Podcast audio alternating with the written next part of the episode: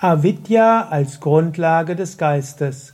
Kommentar zum 180. Vers von Vivekachudamani.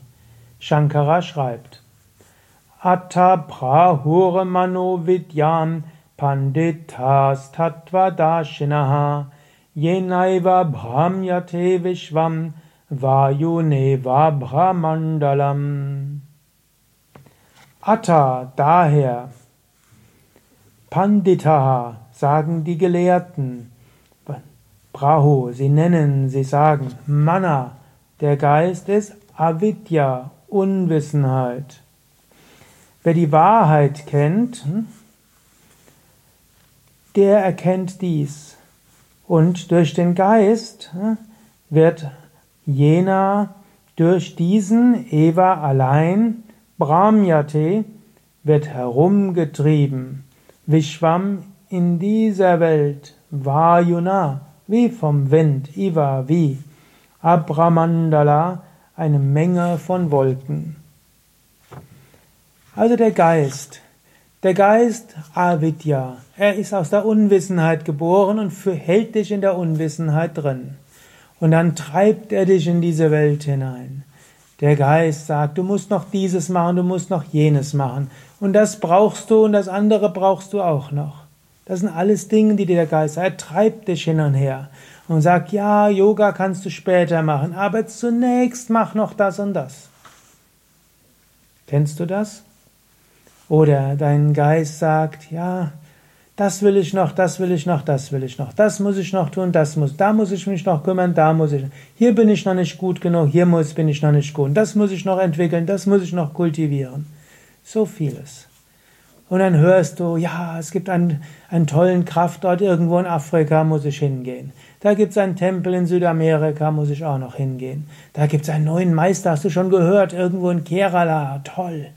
Oder in China, muss man auch mal gesehen haben. Oder ah, irgendwo gibt es noch Menschen, die ganz alt, auf alte Weise leben. Oder ah, hast du schon gehört, es gibt dieses neue, super ökologisch, dies und jenes. Der Geist rennt so rum und so rum. Natürlich besser ökologisch, natürlich besser an Kraftorte, aber letztlich bleibt es gleich. Es geht hin und her. können auch sagen, besser du suchst einen tolle Meister anstatt Fußballspieler und rennst von Stadium zu Stadium. Aber trotzdem, der Geist rennt umher, so wie er ja hier sagt, umhergetrieben, wie vom Wind, eine Menge von Wolken umhergetrieben. Überlege, bist du umhergetrieben von deinem Geist? Folgst du einfach deinen Ideen? Fühlst du dich innerlich getrieben?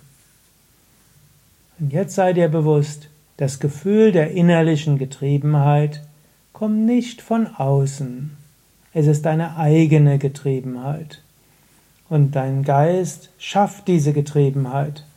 Swami Shivananda hat ein schönes Werk geschrieben, Sadhana, hat sehr viele schöne Werke geschrieben und im Werk Sadhana ist so ein Kapitel über den Geist des Aspiranten. Und dort sagt er unter anderem, dass der Geist umhergetrieben wird durch falsche Vorstellungen von Pflicht und Verantwortung. Und zum Zweiten, dass der Geist umhergetrieben wird, weil er sich bestimmte Vorstellungen macht, wie Spiritualität zu sein hat. Und wenn Aspiranten schaffen sich plötzlich alle möglichen Pflichten, die sie auch noch machen müssen. Und prompt haben sie keine Zeit mehr für Spiritualität.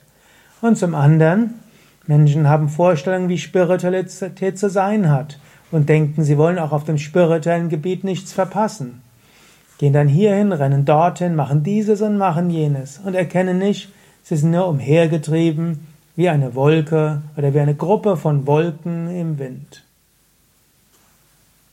Du bist das unsterbliche Selbst. Mache alles, um das unsterbliche Selbst zu erkennen. Praktiziere. Frag, wer bin ich, erkenne dein Selbst und sei frei. Und jetzt sei nochmal bewusst, wo bist du getrieben? Und wo wirst du letztlich wie ein Wind hin und her geweht? Nicht du selbst, sondern du fühlst dich so, weil du dich identifizierst mit deinem Geist. Überwinde das, entspanne, lasse los und genieße dein wahres Selbst jetzt.